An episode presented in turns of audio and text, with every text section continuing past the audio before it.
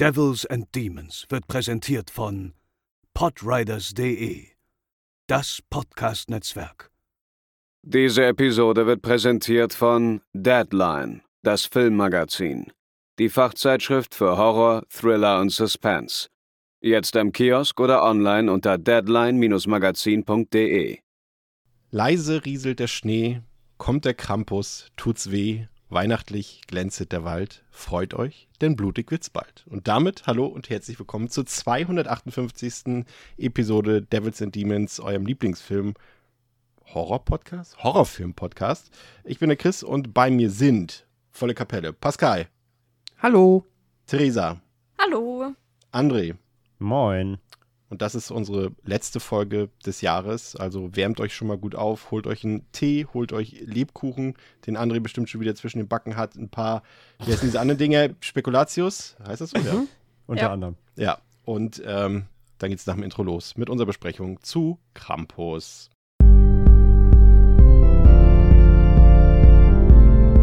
They're coming to get you, Barbara. For you.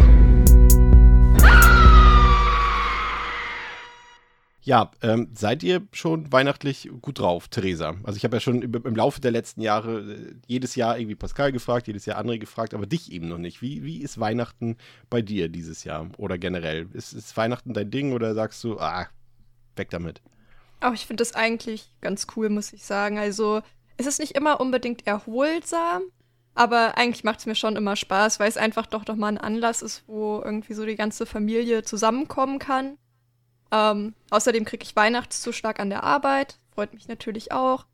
Und so, ich, ich mag einfach so, wenn irgendwie alle zusammen sind und man irgendwie sich alle total viel Mühe geben mit dem Essen und Was einfach alle freuen sich. Ähm, was gibt's am 24. gibt's Raclette. Am 25. bin ich auf mich alleine gestellt, da muss ich mal überlegen, was ich mache. Und am 26. macht meine Mutter einen Schupfnudelauflauf mit so veganem Hack und Gemüse. Und ja, das wird lecker. Das klingt doch gut. Also du magst Weihnachten. Und aber aber wa- was steht, steht auf dem Filmprogramm bei dir an Weihnachten? Gibt es da bestimmt, also wir haben ja hier schon tausendmal, hier stirb langsam und Gremlins, schöne Bescherung, bla bla bla. Was läuft bei euch oder bei dir ähm, an den Feiertagen? Tatsächlich gar nicht so traditionell. Ich habe letztes Jahr das erste Mal den Grinch geguckt, fand das ganz, ganz toll und ich denke, ich werde ihn dieses Jahr noch mal gucken, aber das ist halt, kann ich halt noch nicht eine Tradition, dann weil ich ihn letztes Jahr das erste Mal geguckt habe. Aber ich habe mir geschworen, ich werde diesen Film noch häufiger gucken. Ansonsten haben wir eigentlich gar nicht so richtig traditionelle Weihnachtsfilme, weil aber dann auch bei uns eigentlich nicht so viel Fernsehen geguckt wird, sondern wir tatsächlich da eine relativ kommunikative Familie sind und dann halt auch eher einfach gequatscht wird. Ja.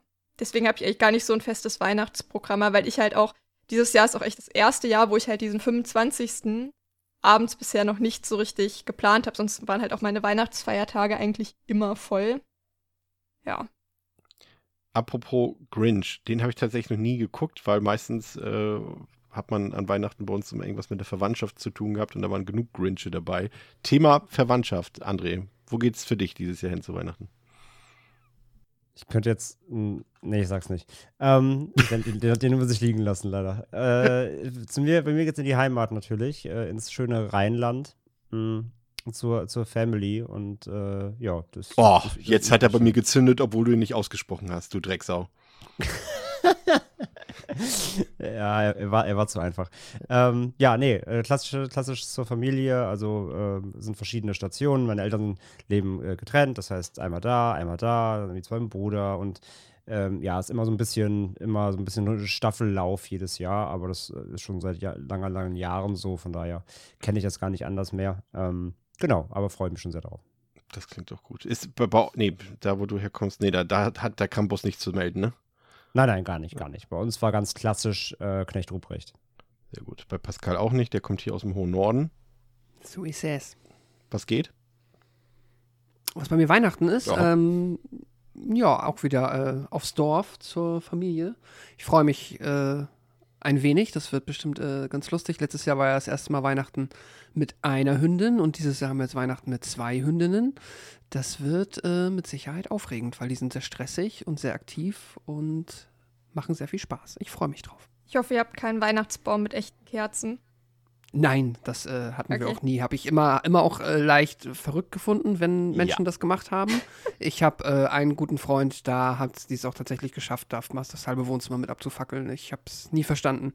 Ja, da habe ich tatsächlich noch eine lustige Geschichte zu. Wir hatten ja früher auch einen Hund und meine Großeltern hatten halt die Mutter von unserem Hund praktisch. Und entsprechend waren wir halt an Weihnachten immer, wenn alle Cousins und Cousinen da waren, irgendwie mit über zehn Leuten und zwei Hunden bei meinen Großeltern in der Hütte. Und meine Großeltern hatten immer echte Kerzen. Und mein Opa hat immer so einen 10 Liter Wassereimer und saß immer richtig unentspannt neben dem Weihnachtsbaum. Und es ist aber nie was passiert. Und eigentlich ist es ein Unding, dass nie was passiert ist. Und ich weiß gar nicht, warum nie was passiert ist, weil das eigentlich so zum Scheitern verurteilt ist. Das klingt äußerst delikadent, Therese. Ja, genau so war es auch. Ähm, aber dieses Jahr, Pascal, ist, glaube ich, die Chance äh, wieder groß, dass äh, viele Leute wieder echte Kerzen auf ihren Weihnachtsbäumen äh, stehen haben, glaube ich, aufgrund der äh, Strompreise. Das stimmt. Allerdings, äh, ich habe ja auch, lustigerweise habe ich tatsächlich hier auch gerade Kerzen an, weil ich mag per se Kerzen, aber in einem sicheren, äh, in einer sicheren Umgebung. Aber die Kerzenpreise sind ja auch gestiegen. Ist das so? Also ich bilde mir zumindest ein, dass die eine ganze Spur teurer geworden sind. Gerade Teelichter und sowas äh, und auch andere Kerzen.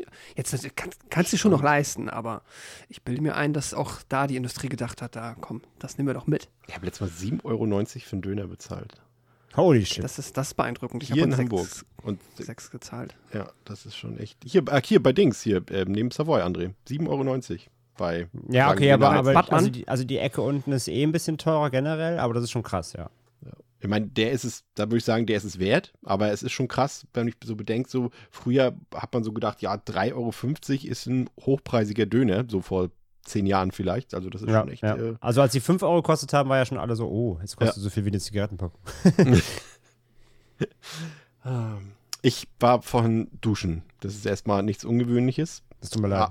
Ah, ähm, und ich habe äh, 90s Musik gehört. Das ist auch nichts Ungewöhnliches, weil ich da gerne mal äh, so zu manchen Jahreszeiten nostalgisch unterwegs bin. Und meine liebste Popgruppe vor den Spice Girls, also noch in den mittleren 90er, waren East 17. Wer die nicht mehr kennt, das ist äh, eine britische Boyband, die quasi als Gegenentwurf zu Take That äh, damals gegründet wurde und so ein bisschen rougher waren, so ein bisschen mehr Street waren als, als die, die schnöden äh, Take That-Jungs. Und da ist mir aufgefallen, das können jetzt auch alle parallel dazu äh, gerne mitmachen. Ich äh, poste den entsprechenden Link in unsere Shownotes. Bei dem Song Let It Rain gibt es, also macht, ihr drei macht das mal an. Bei Minute 1, das Video, was ich äh, euch äh, geschickt habe und euch verlinkt habe, erinnert euch das nicht an den Mortal Kombat Theme Song des Films? Okay, Moment. Das, äh, Jetzt haben wir halt ein ganz anderes aus. Problem. Ich kenne den Mortal Kombat. Ja, okay, dann bist du raus. Was? Wer kennt den Mortal Kombat Theme? Aber vielleicht kenne ich ihn auch unbewusst. ich Er höre ist doch mal an. legendär. Ich höre mir jetzt erstmal an. Ja, ich muss auch kurz reinhören.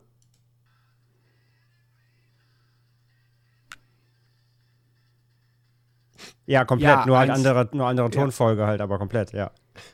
Dun, dun, dun, dun, dun. Total, ja. Geil.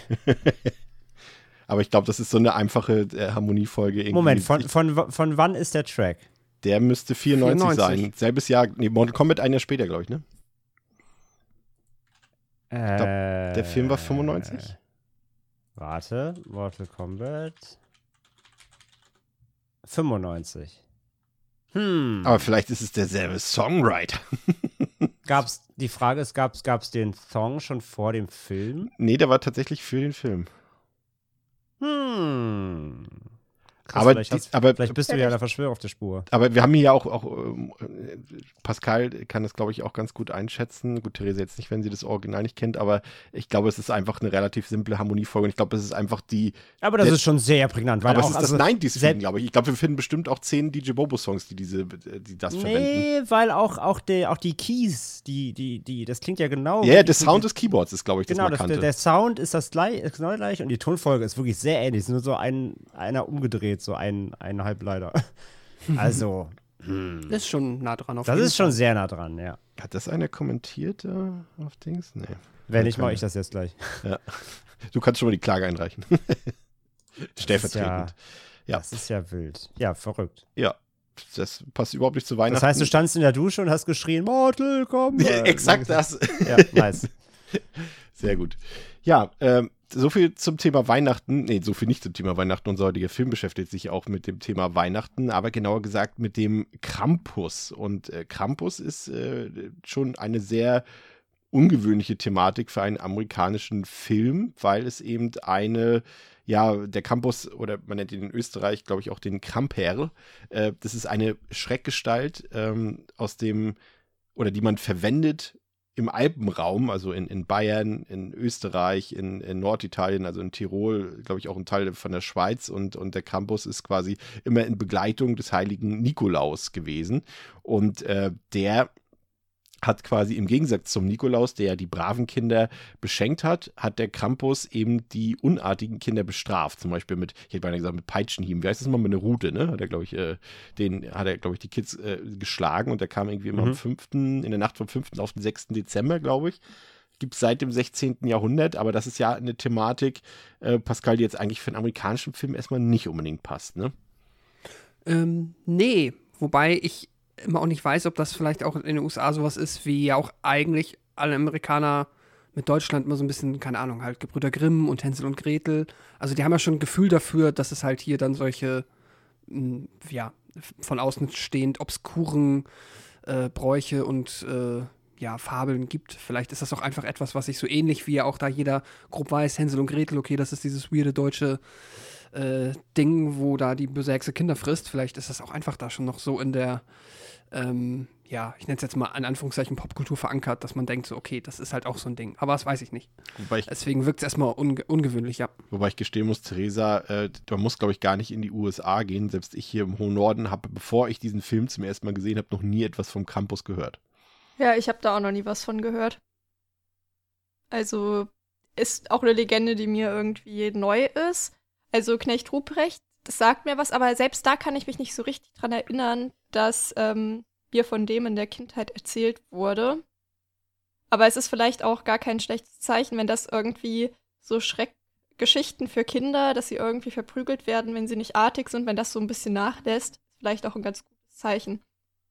Ich, ich dachte mir tatsächlich, dass Knecht Ruprecht und der Nikolaus der ein und dieselbe Aber- Person sind und dass er quasi einfach, einfach, dass der Nikolaus generell, also so wurde der mir auch, glaube ich, immer als Kind verkauft, der kam halt und dem musste man dann halt, obwohl der Nikolaus ist ja nicht der Weihnachtsmann, ne?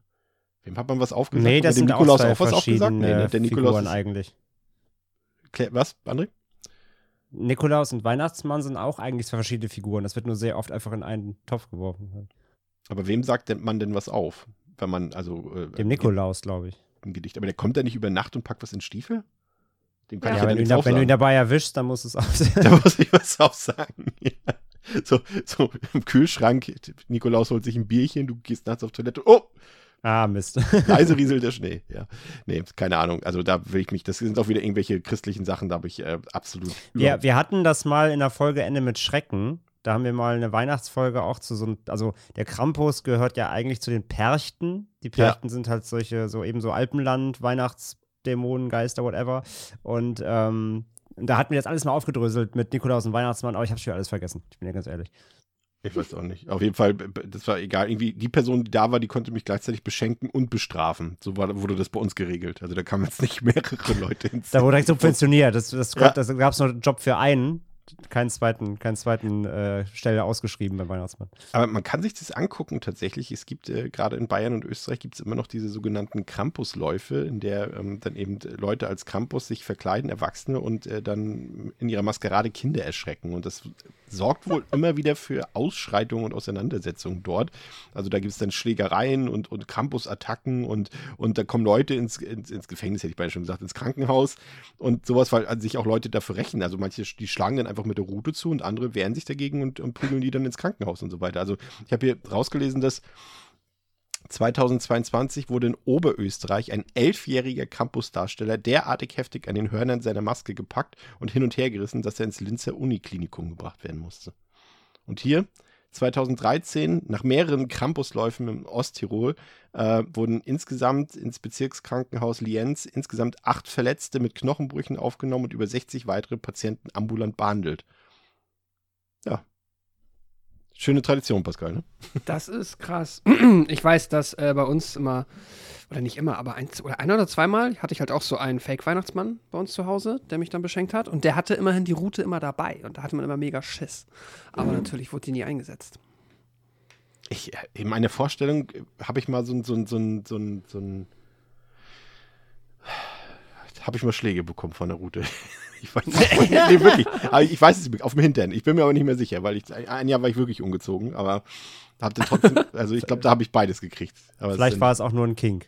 Ja, nix, ich habe da Aber ihr könnt, Emotions ihr könnt auf jeden Thema. Fall alle froh sein, weil ähm, se- seid einfach froh, dass ihr nicht, nicht in Frankreich aufgewachsen seid, weil der, der Weihnachtsmann aus Frankreich, ich habe gerade vergessen, wie der heißt. Noël, ne? Bitte? Heißt der nicht Noël? Der ist Père Noël. Ja, genau. Ja, genau, Peer oder sowas, genau. Ähm, äh, der, also der, der böse Weihnachtsmann quasi, also den ihr Krampus, sag ich mal, oder den ihr äh, äh, Knecht Ruprecht quasi. Ähm, der verprügelt Kinder mit Backsteinen. Habe ich letztens gelesen. Der, also, das ist schon eine Nummer krasser, so nach dem Motto, du warst umgezogen, also bam, kriegst einfach einen Backstein eins über. Und manchmal, wenn du richtig böse bist, dann packt er sich auch in den Sack und nimmt dich mit. Also entführt die Kinder, entführt die Kinder dann auch. Also, Also von daher sind wir mit der, mit der Klaps auf den Hintern mit der Route noch ganz gut dran eigentlich. und vor allem, man merkt, wir sind hier in einem Horror-Podcast. Selbst beim Thema Weihnachten. Aber äh, wie sieht's denn aus, ähm, André? Ich äh, weiß, du hast gestern mit Pascal zusammen unseren heutigen Film Krampus geguckt. War das die erste Runde für euch oder habt ihr den Film schon mal vorher gesehen? Erstmal du Ich, vielleicht, André. ich, ich kannte den, aber Pascal nicht. Und ich wusste es aber nicht. Ich hätte den Film fast gespoilert. Weil ich direkt am Anfang eine Frage gestellt habe mit der Oma und er so, hä, was, ich kenne den Film doch gar nicht so. Oh. ähm, ja, also ich kannte ihn schon, aber Pascal äh, tatsächlich nicht. Ha- Hattest du Erwartungen, Pascal? Ähm, Also vielleicht auch Genre, also be- beziehungsweise hinsichtlich der Tonalität vielleicht auch. ja, ja, also ich hatte äh, starke Erwartungen in Richtung Komödie, einfach nur, weil ich Adam Scott halt aus Parks and Recreation kenne und schätze und mich deswegen auch gefreut habe, den zu gucken. Ähm, ja, aber deswegen habe ich jetzt quasi so ein bisschen mehr auf der Comedy-Schiene ähm, Hoffnung gehabt und davon ab war ich ja eigentlich ohne Erwartungen reingegangen. Wie sah es bei dir aus, Theresa? Bei dir das erste Mal? Ja, ich kannte den vorher noch nicht, weil ich aber auch nicht so der große Fan von Weihnachtsfilmen bin. Vor allem halt nicht gepaart mit Horror irgendwie, weil das auch so eine Kombo ist, die für mich eigentlich nicht so gut passt. Ob es heute aufgegangen ist, werden wir äh, später erfahren. ähm, genau, ich habe, weiß ich so richtig, was ich erwartet habe. Ich bin ja ähm, mental Vorsitzende des Toni Colette Fanclubs und habe mich deswegen drauf gefreut. Aber ansonsten, ja, ist halt irgendwie, für mich ist das halt irgendwie eher schon auch so eine fröhliche Thematik und dann irgendwie so diesen Spagat zu schaffen, dass es auch wirklich richtig Horror ist, ohne dass es albern wird. Da war ich so ein bisschen gespannt drauf, ob der Film das halt hinbekommt. Schauen wir mal. Der Film, also Schauen. Campus, hat auf Letterboxd eine Durchschnittswertung von 3,0 von 5, auf der IMDb eine 6,2 von 10, hat 15 Millionen Dollar gekostet, hat damit 61 Millionen Dollar eingespielt, also ziemlicher Achtungserfolg. Und dem Film, oh, schon wieder, wie letzte Woche, den könnt ihr überall gucken, Blu-ray, DVD, digital. Ähm, gibt eine Besonderheit, es gibt äh, seit letztem Jahr den sogenannten Naughty Cut, ähm, der ist in den USA auf Ultra HD erschienen und der ist 4 Minuten 36 länger als äh, die Kinofassung, aber da braucht ihr keine Angst haben, die müsst ihr euch nicht besorgen. Die äh, 4 Minuten 36 kommen hauptsächlich aus Deleted Scenes, aus dem Bonusmaterial, also die ihr euch ganz normal als Extras auf euren Scheiben auch angucken könnt. Die wurden teilweise wieder eingefügt und es gibt ein paar derbere Dialogzeilen mit ein paar Schimpfwörtern drin und so weiter, ähm, die rausgeschnitten werden mussten, damit der Film sein PG-13-Rating in den USA bekommen konnte. In Deutschland hat Also er ich habe, also Ja. sorry, ich, also ich hab, wir haben den gestern halt geguckt, den Naughty Cut, und ich habe halt direkt danach zu Pascal gesagt, so hätte ich das nicht gewusst, mir wäre es jetzt zum Kino, ähm, zur Kinoversion nicht aufgefallen. ja, Ne? Also darf ich nicht, nicht denken, dass es jetzt plötzlich ein Gore-Fest ist oder so, gar nicht. Genau wie du sagst, so ein paar Schimpfwörter mehr, weil er vor, vor allem halt hier äh, äh, Börter quasi, ne? Ja. äh, flu, flu, flucht halt viel und so, genau. Aber die Unterschiede sind wirklich marginal. Ja, also nichts, wofür sich man unbedingt den be- besorgen muss, beziehungsweise Nee. vor allem, wie du schon sagst, man nicht erwarten soll, dass da jetzt irgendwelche irgendwie mehr Gewalt drin ist. Ich glaube, diese der Angriff auf Beth ist ein bisschen länger, aber auch nicht äh, brutaler oder so. Also Nein, gar nicht. von daher gar nichts bei der. In Deutschland hat er trotzdem eine FSK 16 bekommen, was man vielleicht, ja, können wir, obwohl können wir vielleicht direkt sogar mal ein bisschen schon mal drüber diskutieren. Ich weiß gar nicht, ob das nicht fast schon ein bisschen zu doll ist, Pascal. Also ich weiß nicht, vielleicht liegt es an der düsteren Stimmung, die schon reicht für eine FSK 16, aber ich weiß nicht, Mhm. ob man den nicht vielleicht auch den heutigen Zwölfjährigen schon zeigen könnte. Ja, gibt halt ein paar Creature-Designs, die wirklich vielleicht ein bisschen uncanny sind und die einem, ja, jetzt vielleicht mal schon irgendwie auf den Magen schlagen können, wenn man da nicht so fest ist. Aber da bin ich irgendwie auch bei dir. Das ist, denke ich, ab zwölf jetzt, ne, ohne die Expertise zu haben. Ähm, aber so aus dem Bauch heraus würde ich auch sagen, ab zwölf ist okay. Und dann ist es halt aber ja auch wie bei Erwachsenen. Entweder kannst du es ab oder du kannst es halt nicht ab. Aber das kann man dann ja auch schon ab einem gewissen Alter, glaube ich, so grob einschätzen. Äh, 16 finde ich jetzt auch ein bisschen arg. Läuft 98 Minuten, beziehungsweise 104, äh, 102 Minuten dann im Naughty Cut. Äh, Triggerwarnung würde mir jetzt maximal einfallen, dass es Gewalt an Kindern gibt in dem Film. Wer das nicht abkam, der äh, sollte bei dem Film passen. Ansonsten passiert eigentlich nichts. Und auch, wie eben schon erwähnt, gewalttechnisch ist der moderat und selbst das wäre schon fast übertrieben. Eigentlich ist da wirklich so richtig grafische Gewalt eigentlich gar nicht vorhanden. Regie geführt hat Michael Doherty, ähm, den kennen wir ja, André. Ähm, zum einen haben wir ja schon mal Trick or Treat besprochen und äh, er hat ja quasi nach Krampus ja auch dann noch größere Bekanntheit erlangt und ist jetzt quasi schon im Blockbuster-Segment angekommen, hat ja den zweiten Godzilla, ich glaube King of Monsters hieß der, hat er ja auch in, inszeniert. Also ist jetzt schon eigentlich raus aus dem Indie-Sektor. Er wollte ja eigentlich nur mal Trick or Treat 2 machen, aber irgendwie ist das, glaube ich, jetzt ins Nichts Der verlaufen. soll doch nächstes Jahr kommen. Ach, soll er kommen, ja? Ja, ja, ja. Der ist dran.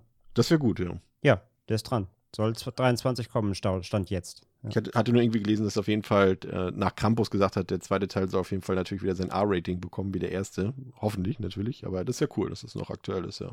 Nice. Ja, und die Besetzung, Pascal, du hast es gesagt, ein paar bekannte Gesichter und Theresa hat es auch schon angedeutet. Tony Collette natürlich kennen wir aus Hereditary, aus Knives Out, Little Miss Sunshine, ähm, Adam Scott aus Parks and Recreation und aus vielen anderen Filmen, genauso wie David äh, Köckner. Ähm, das ist auch so ein Gesicht, den kennt man wirklich aus 500 Filmen, aber ich könnte dir jetzt keinen sonstigen nennen. Aber wenn ich dann in seine äh, Filmografie gucke, irgendwie, ja, spielt er eigentlich in jedem Film mit irgendwie. Er ist immer der, der halt nie die Hauptrolle spielt, Ja. gefühlt. Aber ja, ich glaube, so Anchorman weiß ich. Und sonst komme ich aber auch auf nichts. Ja, halt natürlich vor allem National Lampoon, ne? Beziehungsweise der, der, äh, nein, Quatsch, wer ist da? Der andere. Er ist vergleichbar mit National Lampoon. Ja, ja, nein, nein, Lampoon genau. Tatsächlich, weil er dieselbe Ähm, Rolle spielt. Genau, dieselbe Rolle spielt, aber es gibt, der spielt auch in einem anderen Weihnachtsfilm, meine ich, nämlich auch, auch so einen Charakter. Ich habe den Namen vergessen. Aber genau, er ist halt immer dieser leicht, leicht redneckhafte Trottel, so in den meisten seiner Rollen, ja. Soll ich dich korrigieren, wenn du falsch liegst, oder soll ich es einfach stehen lassen? Was denn? Ich glaube, er hat in keinem anderen Weihnachtsfilm mitgespielt. Nicht? Ich hätte schwören können, der hat doch in irgendeinem anderen Weihnachtsfilm auch so eine ähnliche Rolle gespielt. Aber ich, ich gucke das doch mal. Vielleicht vertue ich mir. Ja, ist auch So laut. Letterboxd hier sieht, was genau an äh, äh, Gott, das Wort unaccompanied, unaccompanied minors. So, das muss ich kurz erst bei meinem Kopf sortieren. Das ist von 2006 ein Weihnachtsfilm. Ähm, steht aber relativ weit unten auf seinem, in seiner Letterboxd Vita, also weiß ich nicht, wie bekannt der ist. wahrscheinlich nicht gewesen sein. Aber ja, man kennt auf jeden Fall dieses Gesicht. Ne? Ich glaube, der hat auch in super Mm, vielen ja. Serien hat er auch mitgespielt, wenn ich mich nicht irre. Also der, der, genau, der hat ja auch war Comedy, genau Sketche bei Saturday Night Live, bei Late Night hat er gemacht. Anchorman. Ach, bei The Office hat er auch mitgespielt ein paar Mal. Naja, auf jeden Fall ein Comedy-Typ kennt man auf jeden Fall. Spielt auch gar keine Rolle. Pascal, worum geht's und woher weißt du das? Das weiß ich dank der Universal Blu-ray. Weihnachten, das Fest der Liebe. Nicht für den kleinen Max und seine streitsüchtige Familie. War das jetzt Absicht? Was denn? Max? Ach verdammt, ja, das ist Weihnachten. In dem Fall ist es sogar fast noch okay, weil es ja sogar einen deutschsprachigen Hintergrund hat. Das wäre deswegen Danke. würde ich den fast noch durchgehen lassen. Genau, O- Omi, Omi nennt ihn doch so auch Dann, Max. dann nenn ihn auch noch Max Engel, bitte. damit's voll- Oh Mann, ja. Nee, habe ich echt äh, keine Ahnung. Nee, nicht drauf gekommen. Weihnachten, das Fest der Liebe, nicht für den kleinen Max und seine streitsüchtige Familie. Als auch diesen Winter wieder die Fetzen fliegen, gibt der Junge die Hoffnung auf und kehrt der angeblich schönsten Zeit des Jahres endgültig den Rücken. Nicht ahnend, dass er damit den Zorn des Krampus heraufbeschwört. Die finstere Kreatur kommt, um all jene zu bestrafen, die den Glauben an Weihnachten verloren haben.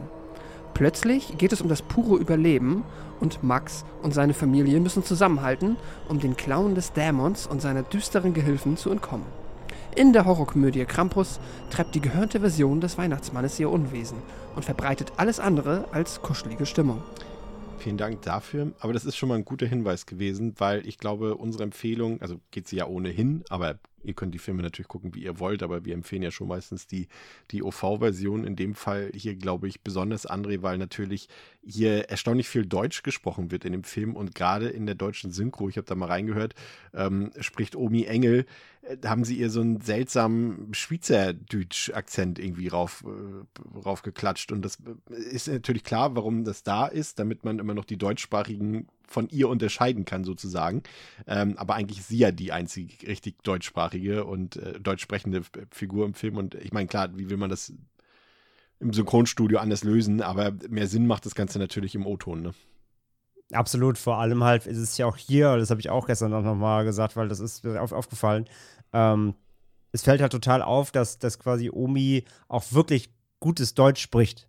Ne? Also echtes Deutsch eben, weil sie ja auch eben Schauspieler, äh, sie ist ja Österreicherin. Ähm, normalerweise haben ja meistens solche, solche Charaktere, die dann irgendwie einen deutschen Ursprung haben sollen, sprechen dann so gebrochenes Deutsch. Weißt du, so, so ein bisschen, Denglisch oder es fehlen halt, fehlen halt Wörter oder, ne, ihr wisst, was ich meine. Meistens, meistens klingen, klingen Amerikaner, amerikanische Filme, wenn da eine deutsche äh, Figur auftaucht, die spricht halt nicht richtig Deutsch, sondern so Englisch-Deutsch, so wie die sich vorstellen, wie man Deutsch spricht. Und das ist halt hier anders. Ja. Die spricht ja ganz klar fließend, fließendes Hochdeutsch quasi, wie man so will. Ähm, völlig akzentfrei letzten Endes. Und gerade dann ist es dann weird, wenn in der deutschen Version eben dann das auch noch verfremdelt wird, damit es eben nicht mehr so klingt, nur um diesen Unterschied zu haben. Ja, fast so, fast so gut wie Leonardo DiCaprio letzte Woche, ne? da war ich bin ich immer noch Close. drüber. Close, ja. Theresa, wie geht's los mit dem Film? Genau. Es ist der 24. Dezember und die Familie Engel. Ich, wie spricht man das auf Englisch dann auf? Also ich, Angel? Ich weiß gar nicht, ob sie, wird das so häufig es, genannt? Wird es wird benannt? nämlich gar nicht genannt, deswegen. Und ich habe mir tatsächlich, bevor wir den Podcast aufgenommen haben, schon Gedanken darüber gemacht, wie man das wohl auf Englisch sagen würde, ohne dass es auf Angel hinausläuft. Aber es ist ja Egal, Aber wir haben uns jetzt ja eh schon drauf geeinigt, Max, jetzt dass hätte der ich junge Pascal Max beinahe schon Max genannt gerade. Genau. Da Max schon angefangen hat mit Deutschland, Genau. lass es bei Engel. Gut, also doch mal von vorne. Es ist der 24. Dezember und die Familie Engel bereitet sich auf Weihnachten vor. Sie haben die Familie von Sarah, der Mutter, eingeladen. Stress ist jedoch vorprogrammiert, da eigentlich niemand außer Max, dem Sohn, Lust auf Weihnachten hat.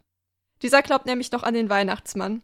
Dafür wird er auch von seinen Cousinen am Essenstisch aufgezogen, nachdem sie seinen Brief an den Weihnachtsmann laut vorgelesen haben. Daraufhin flieht Max vom Essenstisch und zerreißt vor lauter Wut den Brief an den Weihnachtsmann und sagt, dass er sowohl seine Familie als auch Weihnachten hassen würde. Ich muss ja gestehen, ähm, André, dass der Film für mich ja fast schon sein bestes Pulver am Anfang verschießt mit seinem verschneiten Universal-Intro und seinem äh, verschneiten Legendary-Logo und dann diesen Opening-Credits, äh, die in Zeitlupe ablaufen und das Chaos am, am Black Friday, glaube ich, in einem Shopping-Center äh, schön inszenieren, würde ich sagen. Also da, da, äh, ich meine, da habe ich mich sofort wohlgefühlt und dachte, also, ne, ohne jetzt schon zu viel vorwegzunehmen, aber zu dem Zeitpunkt dachte ich, okay, das wird mein Film.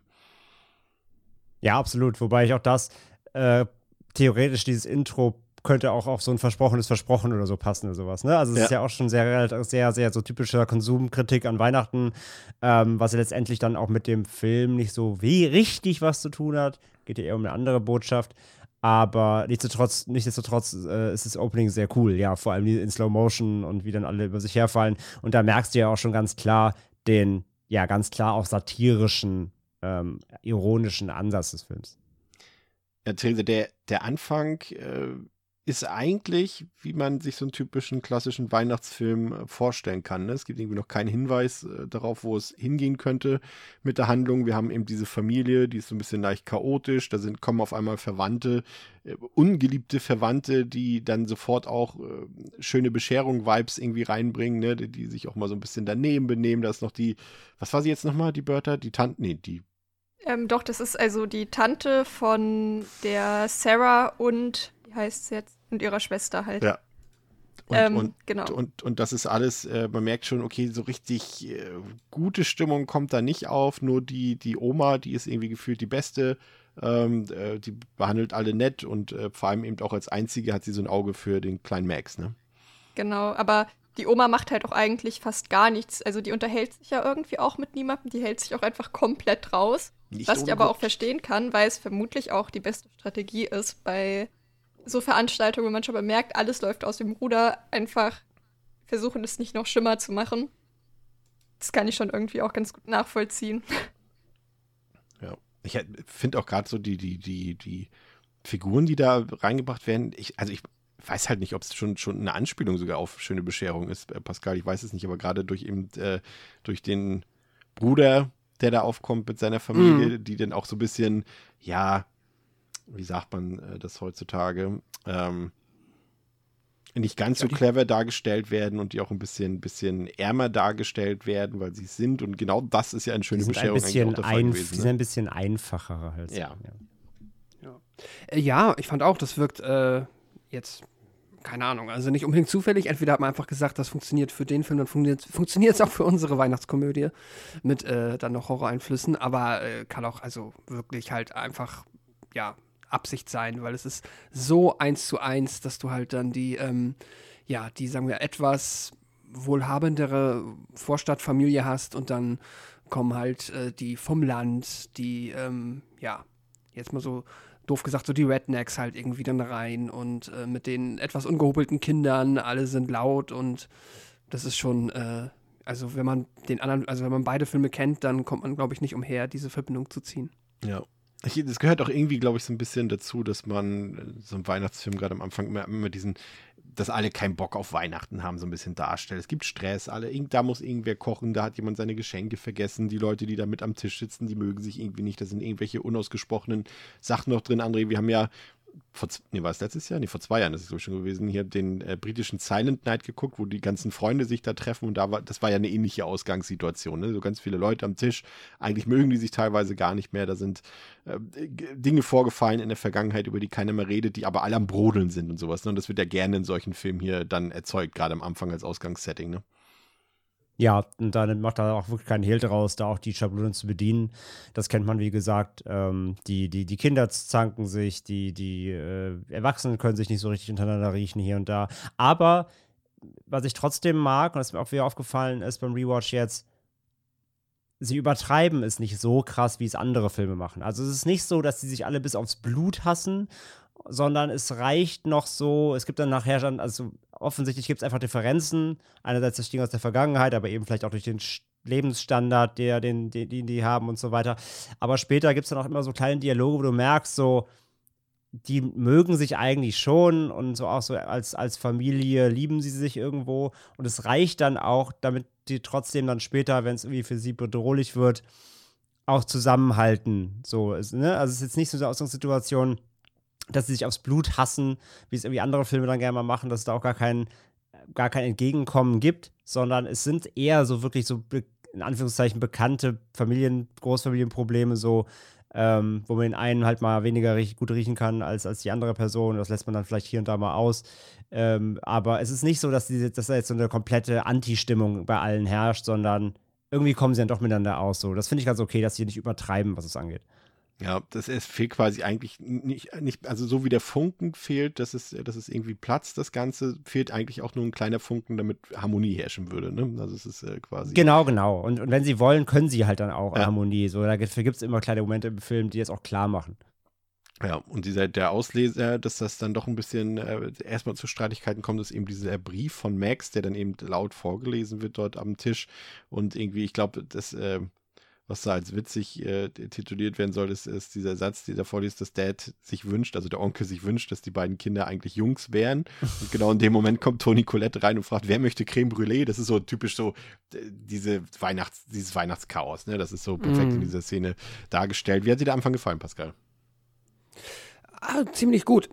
Ah, sorry, meine Stimme. Ähm, nee, ich mochte äh, den Opening, dann die Weihnachtsatmosphäre fand ich war super eingefangen und ja, einfach äh, alles, was du eben beschrieben hast, dieses schöne Weihnachtschaos, wo jeder so das Gefühl hat, wir müssen jetzt so richtig diesen Weihnachtsspirit irgendwie mitnehmen und es muss alles harmonisch sein, aber es ist schon einfach aufgrund einfach der verschiedenen Figuren und der verschiedenen ähm, ja, Charaktere, die da aufeinandertreffen, immer so kurz vorm, schon so leicht am Brodeln und immer noch, ja, alle müssen sich zusammenreißen, damit hier nichts eskaliert. Deswegen hat mir das eigentlich alles, ja, ganz gut gefallen. Wie sieht's bei dir aus, Theresa? Ich habe den, äh, mir hat der Anfang auch sehr gut gefallen. Also, weil ich halt auch eben finde, dass da so diese Weihnachtsstimmung richtig aufkam. Und dass man ähm, aber trotzdem noch nicht so richtig wusste, okay, wie endet das jetzt so richtig? Kriegen sich irgendwie die beiden Familienteile, sag ich mal, gegeneinander? Kommt es da irgendwie noch zufrieden? Und das fand ich eigentlich ganz interessant. Und ich fand auch am, tatsächlich, der Anfang hat mir fast mit am besten gefallen, weil es irgendwie wie ein stimmiges Konzept einfach gewirkt hat. Und ich Ja. finde, das geht später ein bisschen verloren. Ja, finde ich tatsächlich auch, aber da können wir dann später noch ein bisschen drauf eingehen. Äh, ja, äh, erzähl doch mal weiter, wie es wie es in in der Handlung weitergeht. Ja, genau. Es zieht ein schlimmer Blizzard auf, der für einen kompletten Stromausfall sorgt. Und vor Sorge um ihren Freund fragt Beth, das ist jetzt die ältere Schwester von Max, ob sie halt mal nach ihm sehen kann, weil er halt nur ein paar Straßen weiter entfernt wohnt. Und draußen angekommen wird sie von einem gehörnten Wesen auf zwei Beinen verfolgt und versteckt sich daraufhin unter einem Auto. Die Kreatur hinterlässt einen Jack in the Box, welcher halt Beth umbringt. Und in Sorge um Beth gehen ihr Vater Tom und der Onkel Howard auf die Suche nach ihr. Und auch sie werden halt draußen attackiert und Howard wird schwer verletzt. Daraufhin beschließt die Familie, sich im Haus zu verschanzen und darauf zu warten, dass der Blizzard vorübergeht. Doch auch in dem Haus ist die Familie halt nicht mehr sicher, denn das Grauen ist schon im Haus angekommen und macht sich an den Familienmitgliedern zu schaffen. Ja, hier kommt schon eine Thematik ins Spiel, André, die mich so ein bisschen am Film stört, eben weil sie was Gutes zeigt. Das klingt jetzt erstmal ein bisschen paradox, aber ich meine, dass ich es gut finde, dass der Film erstmal dieses Haus verlässt und wir erstmal einen ganzen Haufen Außenszene haben dort. Also es ist natürlich alles, äh, sieht alles sehr künstlich aus. Es ist auch alles auf einer Soundstage gedreht. Also das sieht man auch offensichtlich, dass das alles nicht echt ist. Dort weder der Schnee noch die Häuser noch irgendwas. Aber ich mochte es einfach, dass dieses Haus verlassen wird, weil ich das so ein bisschen, ja, das hat mir eigentlich schon gereicht, so für die ersten 15, 20 Minuten, das äh, Setting.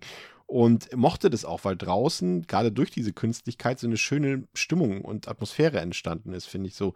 Es wirkte irgendwie, ja, sch- schaurig ist vielleicht ein bisschen übertrieben, aber es hatte so eine leicht angespannte, angespannte Stimmung draußen, weil man irgendwie wusste, irgendwas Gruseliges verbirgt sich da draußen wahrscheinlich und sorgt für Unheil. Und ich finde, das hat der Film gerade in diesen Momenten auch als Beth zum Beispiel rausgeht, gut vermittelt und auch als ähm, Howard und ähm, Tom später rausgehen und nach ihr suchen. Das hat für mich immer funktioniert. Und umso trauriger war ich, dass das fast die einzigen Außenszenen waren. Ja, gehe ich mit. Also ich mag es auch, dass die rausgehen, auch relativ früh schon im Film, weil das Setting draußen, dieses komplett zugeschneite und damit dir auch die Ausmaße dessen klar werden, weil sobald dann dieser Blizzard ja anfängt, ähm, sind sie halt noch so, ja, wir können ja mal checken, was die Nachbarn so machen, ob die auch Strom haben. Dann sagen sie zwar auch so auf der, auf der Tonspur so, ja, aber die Nachbarn sind doch in Florida und die sind da und da und die sind da und da. Aber irgendwer müsste ja noch da sein, ne? Können ja nicht die ganze Stadt leer sein, können die alle im Urlaub sein. Ähm, damit machen sie halt dann, dadurch, dass sie halt dann rausgehen und auch zeigen, wie es da aussieht, wie, wie, was für ein Chaos da draußen herrscht und dass eben die ganzen Häuser ja auch verlassen sind, beziehungsweise ja, mit eingeschlagenen Fenstern und so weiter, dass da irgendwas auch noch draußen abgeht. Ähm, das ist gut für, finde ich, fürs, fürs Setting, dass sie das auch dann ähm, zeigen, Show don't tell halt, ne? Dass du, dass du einen Eindruck davon bekommst, wie, ähm, wie chaotisch es da draußen zugeht und wie lebensfeindlich, sage ich mal, das Wetter ist. Ja. Und Ja. das schafft halt auch eine andere Dynamik halt nochmal für den Moment. Und äh, letztendlich, ja, bin ich auch ein bisschen traurig, dass es halt dann eigentlich nur die, der größte Außenpart ist. Und halt auch, dass eben die Schwester so früh dann auch wirklich äh, raus aus dem Cast ist, ist eigentlich auch ein bisschen schade, finde ich, schon so früh. Ja, und das ist, äh, finde ich, auch diese Szene äh, mit Beth draußen ähm, zeigt, glaube ich, einerseits die Stärken des Films und gleichzeitig auch die Schwächen des Films, Pascal. Ähm, das ist ja gleichzeitig auch der erste Auftritt des Campus, als wir dort sehen, wie er auf dem Dach landet und von Dach zu Dach Mhm. springt und Beth sich dann unter dem DHL-Auto versteckt und er dort diesen Jack in the Box dort ablegt.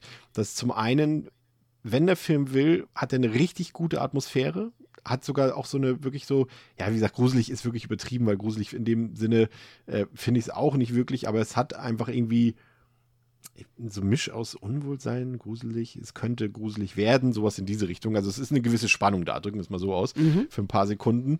Und ähm, dann sehen wir den Jack in the Box und dann sehen wir einen Schnitt und ähm, können nur erahnen, was passiert ist, was dann wahrscheinlich vielleicht eine Schwäche des Films ist. Zumindest am Anfang vielleicht noch nicht, weil man denkt, ja, okay, Show don't, oder sie, am Anfang machen sie noch nicht Show don't tell, äh, da halten sie sich noch ein bisschen zurück, aber es kommt da gewalttechnisch auch später im Film, im Laufe des Films nicht viel mehr. Und da dachte ich schon so, bei dem Film hätte sich das eigentlich so gut angeboten, vielleicht dann doch mal ein bisschen Splatter zu zeigen, weil es irgendwie zu der, zu der eigentlich gewünschten Tonalität des Films gepasst hätte, aber irgendwie, ja, hätte das nicht zu, zum PG-13 von Universal gepasst, zu den Wünschen, ne? Ja, ja, das ist mir dann an der Stelle auch schon aufgefallen und hat mir auch so ein bisschen, ja, dann das Gefühl gegeben, dass da wahrscheinlich auf der Ebene nicht mehr so super viel kommt, weil sich das halt einfach angeboten hätte. Man sieht dann halt ja irgendwie aus der Vogelperspektive, dass da definitiv etwas Blutiges unter dem Auto passiert. Also, du siehst ja dann ein bisschen Blut ähm, am Auto vorbeispritzen, aber ja, es ist auch, finde ich, an der Stelle einfach ein bisschen ungeschickt, weil du halt dann, du hast diesen ähm, Jack in the Box, der dann da aus seiner kleinen Box rauskommt und dann hast du Schnitt und siehst nur noch Blut und musst dir dann halt wirklich dann quasi komplett im Kopf ausmalen, was da alles hätte passieren können, weil es ist jetzt auch nicht so, eine Art von Kill, der halt, ähm, du weißt eh, was passiert so, also quasi jemand sticht mit einem Messer auf jemanden ein und dann schneiden wir es weg, zeigen es nicht, aber kannst dir vorstellen, ja. wie es wohl wäre. Aber hier war es mehr so, hm, was ist denn da jetzt passiert? Ja, was kann denn dieses genau. Viech? Das heißt, das ist halt spannend und das ist halt dann schade, dass man da also nicht mal. Mir fehlt doch die Vorstellung dafür. Also was soll, genau. habt, habt ihr eine Idee, was jetzt darunter passiert sein soll? Ja, der hat keine Ahnung, wahrscheinlich ein kleines Viech kommt da raus und dann krabbelt das zu ihr hin und zerfetzt sie? Kann, es, es, ist halt so doof, weil mehr kann ich mir auch nicht vorstellen. So, das genau. denke ich mir dann halt. Also ich denke ich denk ähm, mir immer ganze Zeit, dass man, später haben wir ja quasi den großen Jack in the Box. Ich genau. stelle mir mal vor, das ist quasi die kleine Variante. Also beißt er ihr minütlich Fleisch irgendwo raus. Nee, aber ja. gehe ich halt genau mit, es wird nicht genau klar, was, was macht das Ding denn, sondern das Auto wackelt halt und das war's. Das ist halt schon ein bisschen wenig. Aber ja. ich glaube, das ist halt auch so der Grund, warum es eben nicht gezeigt wird, weil wahrscheinlich hatten die die Idee so, oh, wäre ja voll cool, wenn so aus diesem kleinen Ding dann die Bedrohung kommt. Aber wie das jetzt Aber exakt aussehen ja. soll, äh, dass es auch wirklich bedrohlich ist, das wusste vermutlich, kann ich mir vorstellen, jetzt auch keiner so genau. Und das Ergebnis war dann einfach, ja komm, dann lass einfach lassen. Also ich habe da tatsächlich noch so gedacht, dass sie vielleicht, dass vielleicht auch noch nicht ganz klar sein soll, dass ob Beth jetzt wirklich tot ist oder nicht. Das habe ich mhm. halt da beim ersten ja. Kill jetzt noch gedacht, dass ich es erstmal noch nicht so hundertprozentig als Kill interpretiert habe. Ich, ich, fand auch beim, beim ersten. Aber auch das wird ja nicht aufgelöst, ne? Sorry. Ist ja auch nicht so, dass sie eine Leiche finden oder so. Ja. Das, ja. Deswegen ist es halt auch ein verschenkter äh, Cliffhanger, sag ich mal. Und, und ich dachte, beim, als ich den Film das erste Mal gesehen habe, ähm, 2016 war das, glaube ich, ähm, dachte ich, oh, der wird ja ganz schön brutal, wenn die jetzt schon so früh mit, mit was Blutigem anfangen, dachte ich. Und dass das schon fast das Brutalste ist, indem man nichts gesehen hat, äh, das hat dann später mich vor allem enttäuscht. Hier dachte ich noch so, ja, okay, so zum Anteasen gut, aber kam halt dann auch nicht mehr großartig was. Aber ja, ähm, ich fand die, die, äh, Theresa, die Chemie zwischen Tony Collette und Adam Scott irgendwie seltsam. Ich weiß nicht, ob es euch da auch so ging, aber für mich haben sie die ganze Zeit eher wie Geschwister gewirkt und nicht wie so ein Ehepaar. Weil ich irgendwie, ich weiß jetzt nicht, wie groß die Altersdifferenz ist zwischen ihr und ihm, also im wahren Leben, aber irgendwie wirkten sie für mich nicht optisch irgendwie hat das nicht gepasst. Weiß ich nicht. Ging es nur mir ja. so? Nee, ich fand auch, dass sie irgendwie nicht gewirkt haben wie Personen, die jemals ineinander verliebt gewesen sind. Also gut, aber das hat man ja auch manchmal im realen Leben, dass man irgendwie Ehepaare sieht, wo man sich denkt, okay, oder wo man halt auch gar nicht irgendwie spürt, dass die sich jemals irgendwann mal geliebt haben. Das ist krass, und, die sind gleich alt. Ja, habe ich auch gerade gesehen. Ja, und vielleicht so war das ja auch irgendwann mal so, aber in dem Film kann man es nicht mehr wirklich bemerken. Also würde ich halt auch zustimmen. Vielleicht soll es aber auch so sein, um nochmal so ein bisschen zu zeigen, dass halt einfach Familie generell ein schwieriges Thema ist und da halt auch abseits, wenn die äh, Redneck-Verwandten vorbeikommen, dass es halt da alles nicht so super doll ist. Ich weiß. Aber ein bisschen komisch ist es schon, ja. Ja, aber es liegt vielleicht, Pascal, auch einfach daran, glaube ich, dass Adam Scott einfach sehr jung aussieht immer. Ne? Ja, ja, ja. Adam Scott sieht immer noch, oder keine Ahnung, wer er jetzt aussieht, habe ich auch schon länger nicht mehr gesehen, aber ist so jemand, der immer aussieht wie Ende 30 gefühlt, keine Ahnung. Ähm, ja, ich fand es, ja, auf jeden Fall hast du recht. Passt dann halt irgendwie ein bisschen damit zusammen, dass ja, auch was Theresa jetzt gesagt hat, dass sie halt dann auch, ja, gar nicht so, dass es da ja eh Probleme auch gibt und das ja auch Teil des Briefs ist, den der Sohn geschrieben hat und ja, trotzdem Das Ehepaar, die Ehepaar-Vibes kamen da auch nicht so rüber, das stimmt. Hat eigentlich irgendjemand von euch, ich meine, André gucke ich da vor allem an, ich weiß jetzt nicht genau, äh, schon mal die neue Serie mit ihm gesehen, Severance auf Apple TV, die von Ben Stiller? Die Nee, noch sehr, sehr nicht, sein, aber ne? wird nur gelobt, ja. Das war eigentlich mal, das ist ja, glaube ich, sogar eine ernstere Serie, ne? Muss ich mal gucken. Mal schauen, ja. Ähm, aber es gibt dann eben äh, ganz viele Helfer vom Krampus und die haben für mich dann wiederum, da dachte ich so, okay, haben sie sich kreativ so ein bisschen ausgetobt. Das hat dann irgendwie auch Spaß gemacht, finde ich, wenn es dann vorkommt. Wir haben da diesen, den, den großen fressenden Harlekin, der dort äh, Menschen frisst. Wir haben die kleinen Lebkuchenmännchen, André, die vor allem, wenn sie brennen, äh, nochmal ein, ein kleines Highlight äh, für mich dargestellt haben. Und vor allem, als sie auch den, den Cousin töten und, und dort den Kamin hochziehen, da finde ich, hat der Film dann auch seinen angepeilten Humor wirkungsvoll umgesetzt, was man aber äh, dann doch eher von nur wenigen Szenen behaupten kann. Und zwar von denen, die ich gerade äh, benannt habe, finde ich. Ansonsten ist der irgendwie, findet der irgendwie nicht so richtig eine Tonalität, die zu ihm passt, weil er ist irgendwie relativ trocken erzählt und auch irgendwie ernst erzählt, aber so richtig, also, ne, verstehst, glaube ich, was ich meine. Also, es ist eine ganz kleine Horrorkomödie, aber witzig war sie nicht. Ja, der Film generell steht ja so ein bisschen zwischen den Stühlen einfach, ne? Also das, er ist halt eine Horrorkomödie, aber er ist halt nicht so richtig witzig und er ist nicht so richtig gruselig und Ja. hart. Also er ist so keins von beidem. Und das ist genau das Problem der ganzen Formel, aber dazu irgendwie später nochmal mehr. Ähm, ja, rein zu den Helfern finde ich alles völlig legitim. Und ich finde die, glaube ich, auch alle so gut bis, also ich finde die alle gut, bis auf die Lebkuchenmännchen. Weil die sind halt schon, also A sind die halt super uncanny, was halt einfach auffällt, weil, da kommt ja auch ein großer Pluspunkt. handgebacken. Mhm, handgebacken aus der CGI-Werkstatt. ähm, weil das ist halt der große Pluspunkt des Films. Ähm, alle anderen Helfer, äh, auch hier die Pärchen und so, ist ja alles, ist ja alles äh, Props, ne? Sind alles Puppen oder Masken äh, von Veta eben, die jetzt ja auch gerade Avatar 2 ja auch unter anderem gemacht haben. Ne? Also Veta haben ja auch mitgewirkt, die, die, die, die FX-Schmiede. Und die haben auch die ganzen Puppen gemacht und so. Und die sind halt alle mega. Und die Lebkuchenmänner fallen da, fallen halt schon sehr raus, sind halt sehr uncanny und so in ihrer Art und Weise, auch wenn sie dann da in der Küche hier mit dem, ne, mit dem, mit dem Onkel da zugange sind und so. Das hat halt schon was von so einer Mischung aus, klar, Gremlins, ne? Ich meine, der ganze Film will eh so, hab eh so das Gefühl, der will so ein Ja. bisschen Gremlins gerne sein. Plus, ähm, wir mussten auch, hat Pascal auch direkt, eingeworfen gestern, wir mussten an Army of Darkness denken, an die kleinen Ashs äh, in, der, in der Mühle. Ah, stimmt. Ne, wenn sie so ein bisschen Schabernack treiben und dann halt ne, hier mit der Nagelpistole und so, das könnten doch so die kleinen Ashs irgendwie sein. Und ein bisschen Puppet Master. Ein bisschen. ja, aber, da, aber Puppet Master, Puppen splattern wenigstens. Das schaffen die Lebkuchenmänner leider nicht. Ähm, ja, also ja, die finde die find ich so ein bisschen Slowlight, die waren mir zu uncanny, aber alle anderen äh, Puppen, der Harlekin, auch dieser, diese, diese fliegende Engelpuppe, äh, der, der seltsame Kettensägen-Robo da und so. Das ist alles cool. Die sind alle handgemacht, die sehen irgendwie schon so ein bisschen. Also da, da hat er seine creepy Momente, auch wenn der, der Harlekin sieht ja aus wie, wie S, ne? Sieht ja aus wie Ja. It. Äh, komplett, wenn er so den Mund aufklappt und so. Das ist schon, das ist schon so, das sind die kleinen Momente, warum der Film, glaube ich, auch keine 12er-Freigabe hat, weil das schon, glaube ich, für Kids schon doch ein bisschen schaurig sein könnte. Ähm, aber auch Aber da. gleichzeitig auch wieder leere Versprechungen, ne? Genau, weil es gibt ja trotzdem auch keine richtigen Härten. Aber ja, so rein, was die, was die, was die Puppen und Effekte da angeht, die handgemachten, da finde ich, hat der Film seine großen Stärken irgendwie. Aber so richtig einen Payoff gibt es dann halt eben horrormäßig leider eben auch nicht. Ja. Ja, ich, ich würde gerne mal bei dem Thema bleiben. Ähm, es ist, ich finde, das ist, der Film ist komisch, weil ich finde, auf der einen Seite ist er nicht wirklich langweilig, aber er wirkt langweilig auf mich irgendwie. Und genau das, was wir eben besprochen haben, weil er irgendwie keine richtigen Genre-Vibes trifft oder keine richtige Tonalität trifft. Er ist, wir haben schon gesagt, nicht wirklich gruselig. Er ist nicht wirklich witzig.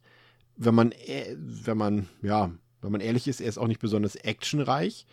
Und er ist auch nicht richtig spannend. Und da muss ich sagen, würde ich jetzt, also ich glaube, als ich ihn das zweite Mal gesehen habe, habe ich ihn jetzt insgesamt dreimal gesehen, beim zweiten Mal bin ich, glaube ich, auch im Mittelteil ein bisschen eingenappt und ich kann es keinem verdenken, Theresa, dass er vielleicht da vielleicht mal ein Auge zumacht, weil ich weiß es nicht genau. Es passiert ja eigentlich die ganze Zeit was, aber ich finde nicht, dass es besonders interessant ist irgendwie. Ja, also würde ich komplett mitgehen mit allem, was jetzt bisher gesagt wurde. Ich finde auch irgendwie trifft er den Ton nicht so richtig und ich würde sogar sagen, ich glaube, wenn die Lebkuchenmänner nicht wären, würde ich dem mindestens einen halben oder sogar einen ganzen Stern mehr geben. Ach, Einfach- mehr, okay. Ja, einfach weil die, finde ich, überhaupt nicht reinpassen. Und Hm. weil ich glaube, wenn die nicht drin wären, hätte man wirklich einfach so viele gute, gruselige Monster-Designs drin. Und dann würden die halt auch noch mal anders wirken. Aber in der Welt, wo diese Lebkuchenviecher als äh, Monster irgendwie. Also da kann ich auch irgendwie danach alles nicht mehr so richtig ernst nehmen, weil dann wäre es halt zumindest irgendwie schön einheitlich. Da hätte man sich einfach darauf geeinigt, okay, wir machen hier zumindest geile Monster, die machen zwar nicht so viel, oder wir sehen davon nicht so viel, aber trotzdem hätte ich irgendwie vor denen ein bisschen Respekt, aber dadurch, dass irgendwie diese Lebkuchenmänner jetzt auch zu der Sippschaft gehören, weiß ich nicht. Oder man hätte halt wirklich alles komplett ähm, auf albern getrimmt. Das wäre auch wieder okay gewesen, aber die wirken wirklich sehr, sehr fehlplatziert und dadurch ist es mir halt auch nicht so richtig möglich, mich auf eine Stimmung einzustellen. Entsprechend ja, fühlt man sich auch schon so ein bisschen verloren und planlos in dem Film und kann dann auch nachvollziehen, wenn da jemand mal bei einschläft zwischendrin. Ja, und weil ich finde, der Film hat halt auch noch das Problem, wir haben halt sehr viele Figuren und irgendwie kriegen auch alle eine Charakterisierung, aber manche sind auch irgendwie trotzdem so ein bisschen egal, habe ich das Gefühl. Und die sterben zum Teil halt auch so schnell, dass die auch irgendwie so ein bisschen, also dass mir auch einfach egal war, zum Beispiel als ähm, das Mädel, ja, in den Schornstein gezogen wurde. Das war mir auch einfach irgendwie so ein bisschen, da war das der Sohn. nee, das war, der, so? das war der Junge, der Sohn war das. Ja. Das war der Sohn. Also der okay. Cousin war es. Genau, der Cousin. Wenn der halt ähm, da hochgezogen wird, das war mir auch irgendwie halt so ein bisschen egal. Mhm. Und dadurch, weiß ich nicht, da, da kommt halt einfach nicht so die Spannung und das Feeling einfach auf. Ja, ich weiß nicht. Also ich bin damit auch nicht so ganz zufrieden irgendwie. Pascal, rette mich. Ich bin Lebkuchenmännchen-Fan. Kannst du, kannst du mich unterstützen? Oh, sorry. Ah. Ich, also, naja, also, so halt dieses, was André eben auch meinte, so dieses äh, Gremlins meets äh, Army of Darkness Ding ist natürlich irgendwie witzig, aber ja, in diesem Problem ist es halt, ja, passen die für mich auch nicht rein. Ich finde sie einerseits sind sie halt äh, leider, ja, im Kontext der anderen coolen Puppen nicht cool aus und haben das gleiche Problem, dass die auch einfach hier nicht den Ton treffen, der aber ja halt irgendwo wirklich all over the place ist, aber auch gleichzeitig nirgendwo.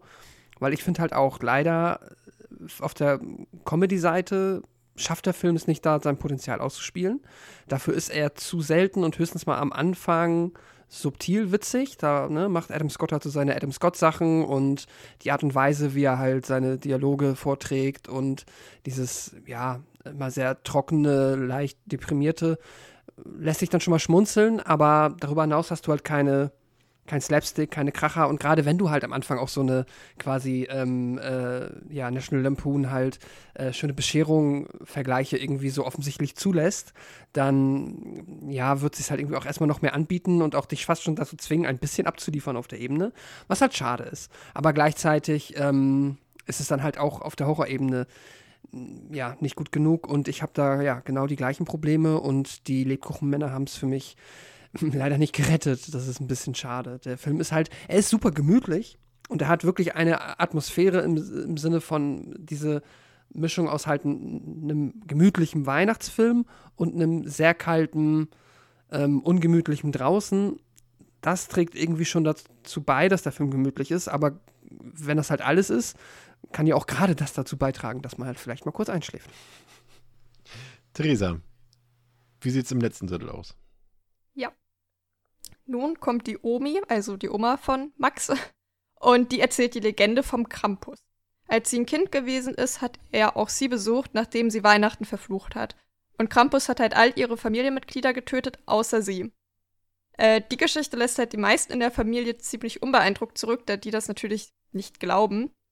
Doch dann brechen Krampus Elfen durch das Fenster hinein und nehmen die böse Tante und das Baby mit. Das Baby haben wir in dem Punkt übrigens noch gar nicht erwähnt. Es gibt nämlich auch noch ein Baby, was halt auch komplett egal ist, im Grunde genommen. Und damit ist es jetzt auch schon wieder weg.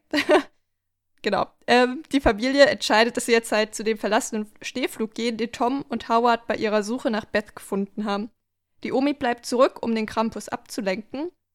Und auf dem Weg zum Schneeflug werden Tom, Sarah und Tante Linda vom Schneemonster gefressen, sodass nur noch Max und seine Cousine Stevie übrig bleiben. Doch auch Stevie wird letztendlich von den Elfen geholt. Max wird von Krampus mit seinem Wunschzettel konfrontiert und er versucht dann halt Krampus davon zu überzeugen, dass er es halt doch nicht so gemeint hat und bietet sich selbst als Opfer an, also dass Krampus ihn nimmt und dafür seine Familie wiedergibt. Dafür ist es jetzt aber zu spät und, äh, und er wird halt auch in die Hölle geschickt. Am nächsten Tag wacht Max in seinem Bett auf und geht ins Wohnzimmer zur Bescherung. Und der ganzen Familie geht's gut, niemand scheint sich an irgendwas erinnern zu können.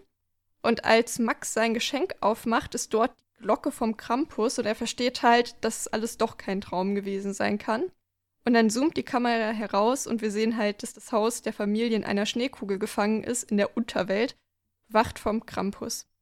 Und das war vielleicht die inkonsistenteste Aussprache von Namen aller Zeiten und ich entschuldige mich dafür, aber ich konnte mich irgendwie nicht so richtig einigen. Das ist kein Problem. Ähm, was mir hier gefallen hat, ähm, Pascal, ist dieser Insert, ähm, also als die, die Omi quasi die Geschichte in einem Flashback sozusagen nochmal äh, wieder erzählt Mhm. ähm, und das so im, im Tim Burton-Style oder Mhm. ich weiß nicht, ob ihr den Film Coraline kennt, ähm, dem Mhm. Stil auch so ein bisschen und äh, das hat mir richtig gut gefallen. Das war kreativ und sah auch echt schön aus. Voll. Ähm, hat mir auch wieder für sich genommen gut gefallen. Aber auch wieder so irgendwie etwas, was ich finde, das macht den Film noch mehr zu so einem Potpourri aus äh, Versatzstücken. Und ja, äh, ist dann, hat bei mir trotzdem auch wieder so ein Fragezeichen aufgesetzt im Sinne von, hm, finde ich irgendwie nett, charmant und ist halt für sich genommen echt eine schöne Sequenz, aber warum das jetzt, also es, es hat sich nicht nötig angefühlt und es hat jetzt auch irgendwie nicht den Film irgendwie, dem Film dabei geholfen, sich irgendwie auf in eine Genreschiene mal einzuordnen. Ähm, ja, also so gemischt bei mir. Aber per se äh, vom Ding gemacht ist es super.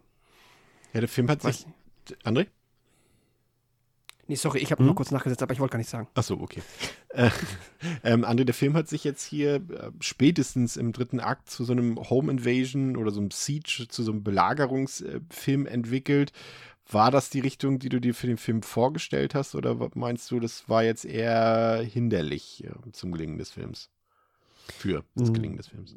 Vorstellen, weiß ich nicht, ob ich mir das vorgestellt habe damals zum ersten Mal, aber generell ist das ja nicht verkehrt. Also, dass, dass es offensichtlich eine Belagerungssituation ist, weil draußen herrschen, wie gesagt, un, ähm, un, un, unliebsame Verhältnisse. Man kann nicht einfach mal kurz rausgehen und abhauen, so einfach. Ähm, dass, dass sie sich irgendwie im Haus verschanzen müssen und da irgendwie dem, dem ausharren oder entgegen, entgegenstehen, was da kommt, das ist ja irgendwie klar.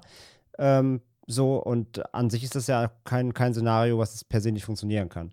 Aber ja, Theresa hat es schon so beim, beim Vortragen so mit eingeworfen. Ähm, es ist dann, es ist auch wieder zu viel egal. Ne? Also gerade das Baby zum Beispiel. Äh, wird quasi ein Kleinkind von, von äh, so gruseligen Weihnachtselfen entführt und es ist dir komplett egal. Weil dieses Baby halt auch, auch im ganzen Film davor einfach keine Rolle spielt, außer dass es halt ab und zu mal zu sehen ist. Es fehlt komplett halt die Fallhöhe, um dem Film dann oder auch eben ja, damit dir irgendwas leid tut oder damit du mitgehst oder denkst, oh mein Gott, also in anderen Filmen, wenn da irgendwie Babys was passiert, das ist ja eigentlich immer der Tabubruch, ne? Oder halt, hier wird halt einfach ein Kind auch von dem, von diesem Harlequin gefressen, aber es ist dir halt einfach komplett egal, weil es alles halt so einfach so, ja, es passiert halt, so ein bisschen Larifari-mäßig. Ähm, ist irgendwie unterhaltsam, aber es ist eigentlich auch, ist auch egal. Also wenn es nicht passieren würde, passiert es halt nicht, aber wenn es passiert, ist es auch okay. Und, ähm, und das zieht sich halt dann durch diese ganze zweite Hälfte, diese ganze Belagerungssituation. Und das ist schon ein Problem. Wie du halt selber gesagt hast, es ist halt alles nicht langweilig, aber so richtig mitnehmen tut es sich halt auch nicht in Aufrütteln. Ja, finde ich ganz genauso. Und das ist irgendwie so, ja, ich will jetzt nicht äh, auf Avatar wechseln, aber ich, ich glaube, wir beide, die Avatar schon gesehen haben, so in die Richtung geht es auch, ne? Was so den emotionalen Impact angeht, ist das irgendwie. Man guckt die- sich jetzt alles an, schöne das Effekte, Drehbuch aber will- denkt sich, naja, ja, Drehbuch und Regis- Regisseur wollen, dass du was empfindest, dass du mitfieberst, dass du was fühlst, Mitleid hast, aber als äh, Zuschauende, ja, Schulterzucken so ein bisschen, ne? Nicht so richtig ähm, das Wahre. Ähm, man ist nicht drin. ja. André? Ich habe schon gesagt, ich hab gesagt, man ist halt nicht drin.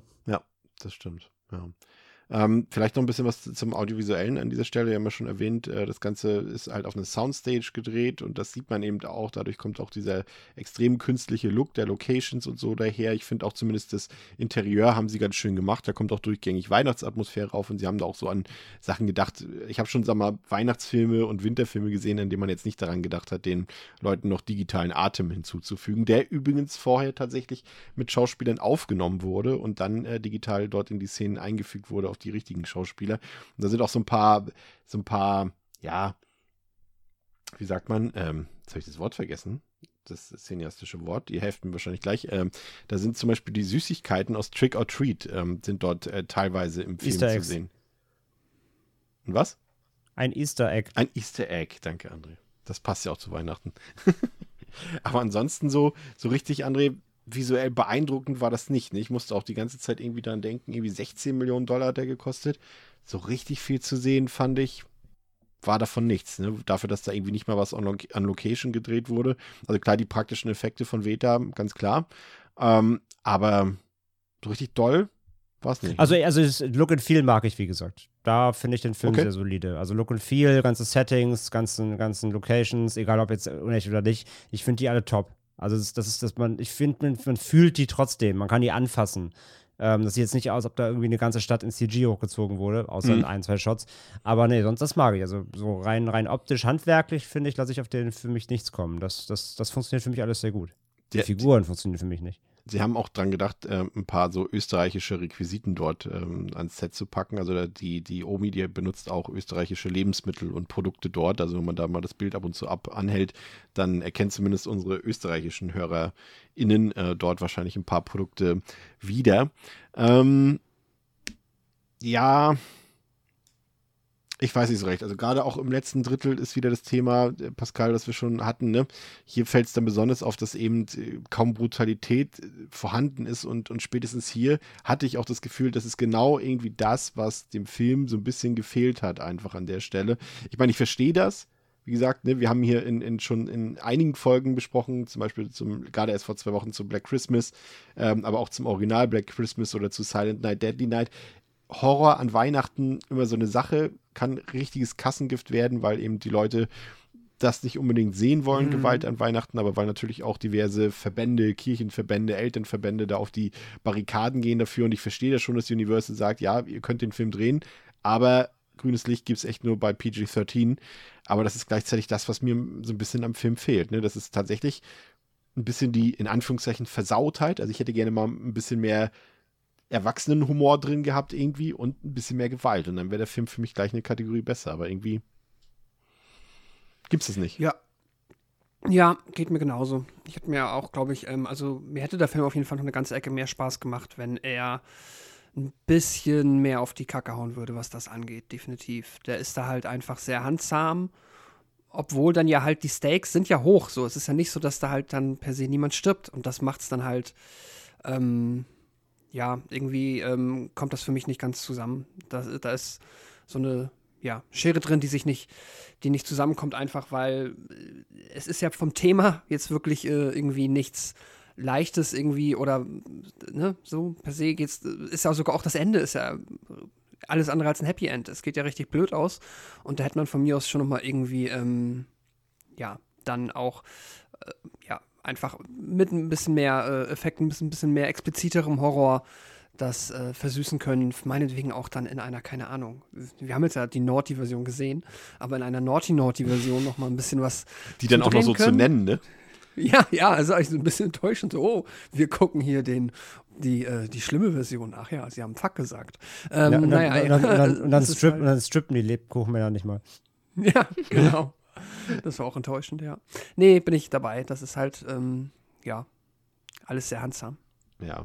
Ich, ja, das ist irgendwie so das genau das Problem, was ich dann noch mit dem Film hatte. Und dann ist ein Streitpunkt, Theresa, ist das Ende. Diese Läuterung am Ende, die war ja erwartbar, dass der Junge dann auf einmal ne, seine, seine, ja, seine Läuterung bekommt. Ähm, und es, das Ende ist so zu verstehen, also man kann es prinzipiell erstmal doppelt verstehen. Also es gibt einmal, man kann denken, okay, das ist ein fieses Ende, aber man kann auch denken, es ist ein Happy End. Und äh, der Comic ähm, zum Film verrät, dass das ein Happy End ist und kein fieses Ende, da hier die Familie einfach eine zweite Chance bekommt, sich jetzt äh, besser zu benehmen und sich besser aufzuführen. Und der Krampus beobachtet das Ganze einfach durch diese Schneekugel das fiese Ende, was aber wohl nicht der Realität entspricht, ähm, würde bedeuten, dass die irgendwie in so einer äh, Art Hölle sind dort und weiterleben quasi als, als Bestrafung in dieser Schneekugel. Wie fandst du das? Also es ist, äh, viele Leute haben es kritisiert und haben gesagt, das funktioniert überhaupt nicht. Ja, ich finde es halt auch ein bisschen komisch, dass jetzt bei so einem Film, das jetzt ja irgendwie auch kein Meisterwerk von Lynch ist oder so, dass man da irgendwie so ein vages Ende einstreut. Also, naja, gut, aber ich fand's okay. Ich habe halt so gedacht, so, okay, raff ich jetzt nicht so zu 100 Prozent, was die jetzt von mir wollen, aber es war mir dann auch egal. Ich habe da jetzt auch nicht noch mal irgendwie Krampus-Ending explained gesucht oder so. Weil es dann halt auch einfach egal ist irgendwie. Ich hab's jetzt irgendwie eher auch so als Happy End verstanden. Aber es gibt dann ja von äh, Linda noch so einen weirden Blick in die Kamera irgendwie ja, also wo man sich schon denkt, okay, was soll das jetzt bedeuten? Aber ich habe eh das Gefühl, dass ich den Film in zwei Wochen wieder vergessen habe. Entsprechend ist es, wie gesagt, auch einfach für mich, finde ich, vollkommen egal, dieses Ende. Und ob das jetzt irgendwie die Hölle ist oder nicht, hängt, glaube ich, so ein bisschen davon ab, ob die jetzt für immer in diesem Haus gefangen sind. Alle zusammen. Ich glaube, das wäre schon ganz schön die Hölle. Aber ich dachte mir, wenn der Max jetzt jeden Morgen aufwacht und es jeden Morgen der 25 dann ist es eigentlich ganz schön geil. Wenn das einfach dein komplettes Leben ist, das einfach nur noch Weihnachten ist und es jeden Tag Geschenke gibt. Ja, mit der Familie. Oh.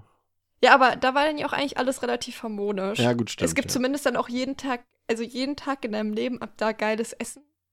Also ich finde das nicht allzu verkehrt, ehrlich gesagt, aber wird halt nicht auf, aufgeklärt. Aber das war so, ja, so Gedanken, die ich halt hatte, dass ich dachte, das wäre das wär richtig cool irgendwie.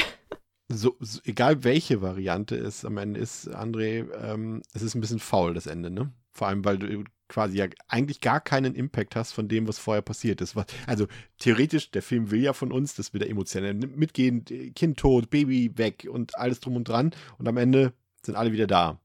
So oder so irgendwie faul, ne? Ob nun Happy End oder nicht. Ja, ich bin immer hin und her gerissen. Ich finde das Ende eigentlich schon relativ relativ fies so, weil es ist ein Bad Ending. Das Nee, ist definitiv. Ja, doch, es ist für mich schon. Ich Ja, aber es- als Bad Ending, definitiv. Ja, aber ist es ja Sie sind jetzt in, doch, sie sind jetzt in ewiger Weihnachtsgefangenschaft vom Krampus. Sie haben kein Leben mehr. Alle sind quasi tot in der persönlichen Krampus-Hölle und müssen jetzt je- für immer Weihnachten feiern. Sind dazu gezwungen. Ja, wenn, wenn man das als gut empfindet, gerne. Für mich wäre es die Hölle. äh, also für mich ist das quasi das Krampus-Fegefeuer. Also sie dazu gezwungen sind, ewig halt in dieser Glaskugel zu leben und haben halt kein Leben mehr. Ich finde das für den Film trotzdem immer noch ein sehr dystopisches Ende und ja, ist halt kein gut Ending. Äh, Ja, se- sehe ich auch so, aber das ist es ja nicht, das Ende. Das Ende ist es ja, dass sie die zweite Chance bekommen und, und, äh, äh, und einfach unter, der, unter dem bösen Blick vom Krampus äh, das Ganze nochmal versuchen dürfen. Und jetzt liegt sein ja, das, das sehe ich aber nirgendwo. ja. Ja, Ja, das macht man auch nur, wenn's, wenn man es halt nachliest, glaube ich. Ja, ja, also von klar. allein wäre ich da jetzt auch nicht drauf gekommen. Ja, keine Ahnung. Also für mich ist es, ein, ist es ein schlechtes Ende. Damit bin ich viel versöhnlicher. Das sind jetzt quasi in der, in der Krampus Collection und ähm, haben, haben kein Leben mehr, nur noch im Weihnachtshaus. da habe ich mir auch die Frage gestellt, welche Rolle da eigentlich die Omi dann spielt. Weil äh, die, also, also zum einen, das, also war, war der Moment, wo ich es ohne Nachlesen äh, als Happy End interpretiert habe, weil es einfach, weil ja, der, weil Max jetzt eben zur Einsicht gekommen ist, auch wenn es zu spät war, aber das hätte dann, würde dann einfach passen zum, zu einem Happy End. Und zweitens irgendwie die, die Sache mit der Oma, die hat irgendwie für mich dann nicht so ganz rund ins Ende reingepasst, dass sie dann quasi auf einmal wieder da sein darf bei den anderen, obwohl sie ja eigentlich nicht geläutet Ja, wurde. sie, sie ist ja mit eingesperrt. ja, sie aber hat jetzt auch verkackt, mit gehangen, mit gefangen. Da gibt es keine Ausnahme, auch nicht für Oma. So. aber nee, sie hat ja auch verkackt, glaube ich, oder? Wenn, sie, wenn man die, die Hintergrundgeschichte sieht, hat sie ja eigentlich auch mit verkackt, oder? Ja, ja, sie ist ja dafür verantwortlich, das Krampus überhaupt. Genau. Aber Max Ja, ja, genau. eigentlich nicht. Und deswegen Nee. verstehe ich nicht, warum, warum die denn, wenn es ein, also ein fieses Ende sein soll, warum sie beide gleich bestraft werden. Die Metapher ist, die blöden Europäer sind alles schuld. Pascal. Ey, ich hab, ich, ich war mir gestern auch nicht sicher. Ich hatte auch das Gefühl, ähm, dass es erst ein, also ich hatte intuitiv das Gefühl, es ist ein Happy End. Ähm, Da meinte André nein. und dann war ich, ja, okay, das ergibt auch Sinn. Die sind jetzt ja in dieser Kugel, in dieser Szene.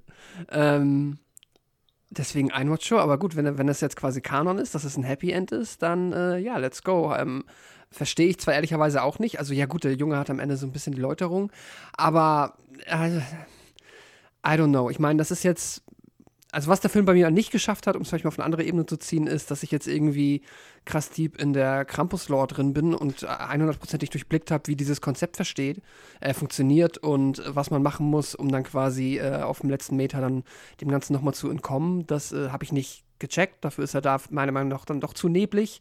Ähm, aber ja. Vielleicht auch verschneit.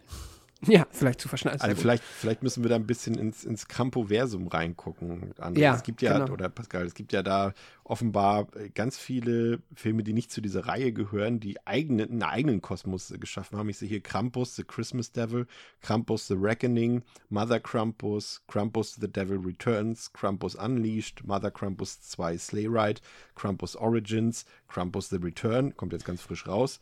Ähm, also vielleicht müssen wir uns da nochmal eingraben, um das verstehen zu können. Riecht nach Krampus-Special. Krampmania. Die Krampus-Wochen. Oh. Jetzt haben wir wieder was getriggert. Ich weiß es jetzt schon wieder. das war nicht gut, sage ich nur an dieser Stelle. Kra Krampus, das war more, more like Craptus.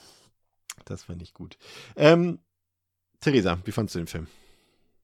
Also Fazit jetzt, okay. Ja. Ja, schade, dass du mich als erste Person fragst, weil ich habe mal wieder noch keine Wertung vorbereitet, weil ich mal wieder dachte, hm, wird mir schon im Gespräch irgendwie dann klar werden, was ich davon die halte. Die letzte Person hat immer den Vorteil, dass sie sagen kann, wurde ja schon alles gesagt. Ja, genau. Ja, ich habe mir auch noch keine Sternewertung, weil ich habe den gestern geguckt und war so, irgendwie könnte man dem dreieinhalb geben, man könnte aber dem auch irgendwie zweieinhalb geben. Weil zum einen hat mich schon irgendwie vieles, so wenn ich drüber nachdenke, gestört. Aber gleichzeitig war es mir auch beim Gucken irgendwie ein bisschen egal und ich war auch nicht, es war nicht so, dass ich irgendwie nicht unterhalten wurde und weil das so ein, dieser Film einfach so eine Gleichgültigkeit, die ich aber auch eigentlich, wenn ich nicht mehr näher drüber nachdenke, gar nicht so richtig negativ bewerten kann, in mir irgendwie zurücklässt, weiß ich nicht so recht irgendwie, was ich damit anfangen soll. Jetzt so nach dem Gespräch tendiere ich irgendwie eher zu zweieinhalb. Einfach, weil doch so viel für mich eigentlich nicht so gut funktioniert hat, aber wenn ich ehrlich bin, gestern nach dem Gucken dachte ich mir so, ja, das war doch eigentlich ganz gut soweit.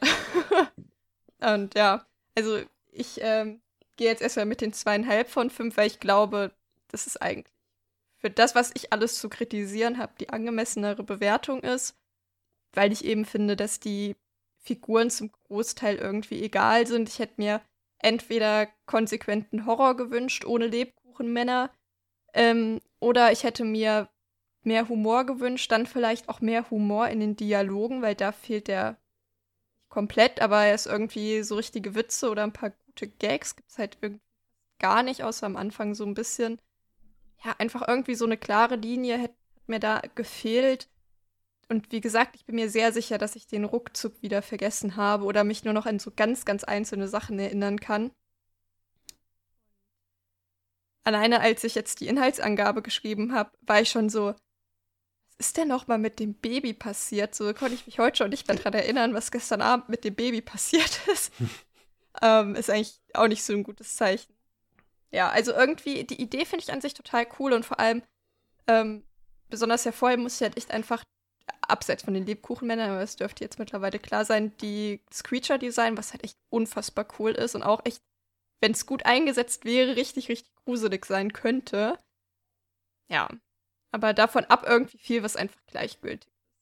Also ich sag zweieinhalb von fünf. Hätte so viel besser sein können. Ist es leider nicht so richtig. Und ich glaube auch nicht, dass ich den Film allzu schnell, wenn überhaupt, nochmal gucken werde. Ich habe überhaupt gar kein Bedürfnis, den irgendwie nochmal zu sehen bisher. Ich glaube, das ähm, ist, glaube ich, auch, könnte ich mir vorstellen, bei uns allen so ein bisschen das Zati, dass es ein, ein Film ist, der einfach unter seinen Möglichkeiten bleibt, der eigentlich so viel mehr Spaß machen könnte, als er eigentlich äh, tut, aber es mhm. eben nicht macht. Ne? Also ich fand so gerade so, äh, weil er auch so gut anfängt und so virtuos anfängt, aber er wechselt dann immer so extrem zwischen komplett uninteressanten Passagen ab. Dann auf einmal kommt der Campus und du denkst, oh cool, jetzt geht's ab. Dann ist aber erstmal wieder eine Zeit lang gar nichts. Dann denkst du, oh, das ist ja schön verschneit und alles eisig, gefällt mir. Nee, wir bleiben jetzt komplett im Haus. Und so wechselt sich das immer komplett ab, aber ohne dass jetzt irgendwas ein besonderes Highlight darstellt, finde ich. Oder dass es, wie gesagt, wir haben es jetzt schon mehrfach gesagt, irgendwie besonders witzig wäre, besonders spannend wäre oder besonders gruselig wäre. Und deswegen ist er am Ende irgendwie mittelmäßig. Also gerade wenn ich den mit Trick or Treat vom selben Regisseur vergleiche, der spielt halt in einer ganz anderen Liga und ist halt auch Festive Horror, also ne, Feiertagshorror. Und äh, da hat er das tausendmal besser gemacht, finde ich, und, und mit deutlich weniger Budget. Aber so ist es für mich so ein, so ein Hit-or-Miss-Ding. Also so drei von fünf gebe ich dem, den kann man ganz gut gucken.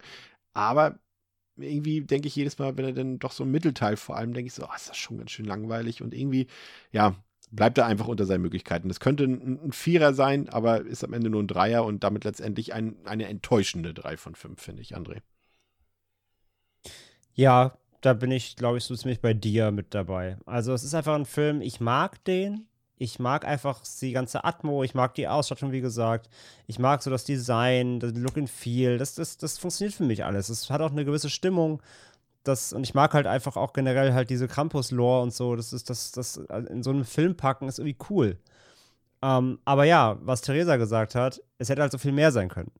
Ähm, wenn das Script besser wäre, wenn die, wenn die Charaktere irgendwie, ich meine, sie müssen jetzt nicht, nicht mega Value haben und, und da tief reingehen, aber irgendwie besser, besser, besseres Writing, dass mir die Charaktere irgendwie trotzdem wichtig sind. Zumindest ein, zwei, drei davon. Müssen nicht alle sein. Kann ja auch Schlachtvieh geben, aber ähm, letztendlich sind mir alle irgendwie halbwegs egal und das ist schade.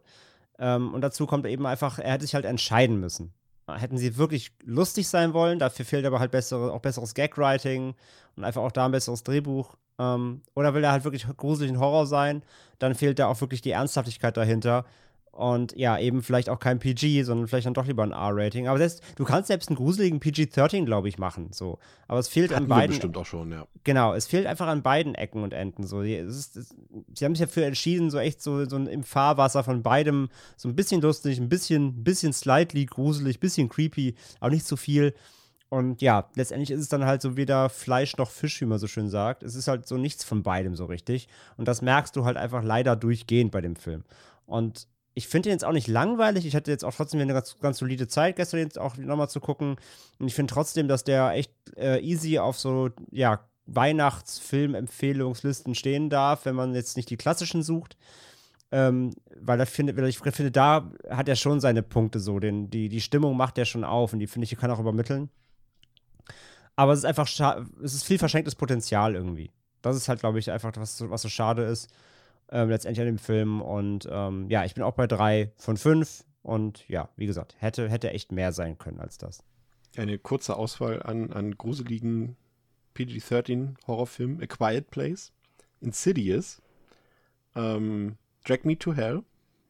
Mhm wären zum Beispiel drei Beispiele. Bei Insidious bin ich ein bisschen überrascht, dass der PG-13 ist, aber scheint mhm. so zu sein. Aber zum Beispiel Drag Me to Hell, ja, perfektes Beispiel eigentlich. Ist genau beides. Mhm. Ist, ist mega witzig und abgefahren, rhymy halt, und aber auch trotzdem echt spooky und hat krasse Jumpscares und so. Ja, es geht halt.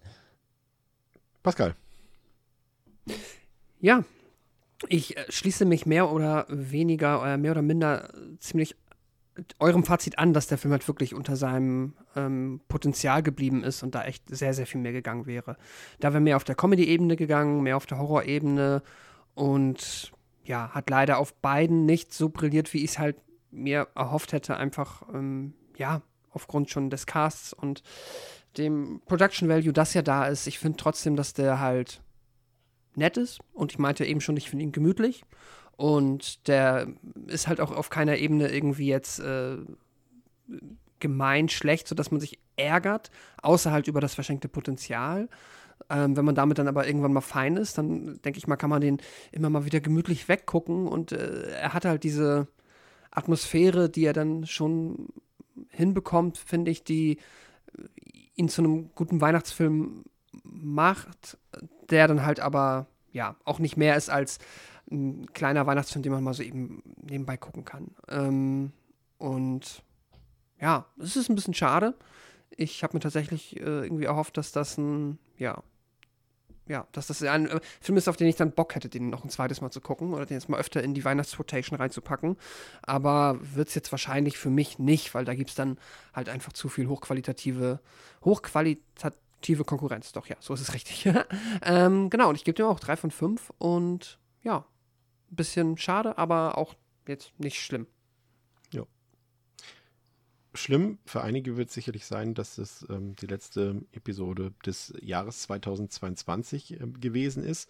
Wir können uns an dieser Stelle nur nochmal ausdrücklich ähm, bei euch bedanken dafür, dass ihr uns einfach immer so fleißig hört, uns unterstützt überall, dass ihr uns äh, so viel Feedback gibt, dass ihr einfach mit uns interagiert und ähm, das macht einfach äh, immer wieder wahnsinnig viel Spaß und ähm, ja, ist einfach toll, würde ich sagen. Also vielen Dank dafür. Und äh, wir freuen uns auf äh, die nächsten Episoden mit euch, aufs nächste Jahr mit euch.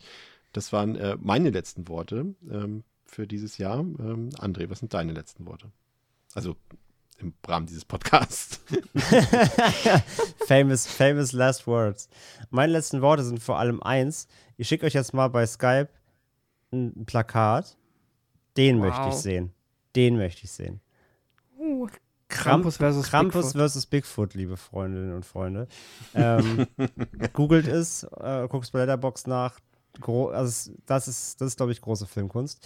Ähm, das sind meine letzten Worte. Guckt euch bitte Krampus versus Bigfoot an und erzählt uns dann irgendwie im Discord oder auf unseren Social Channel, wie es für euch war.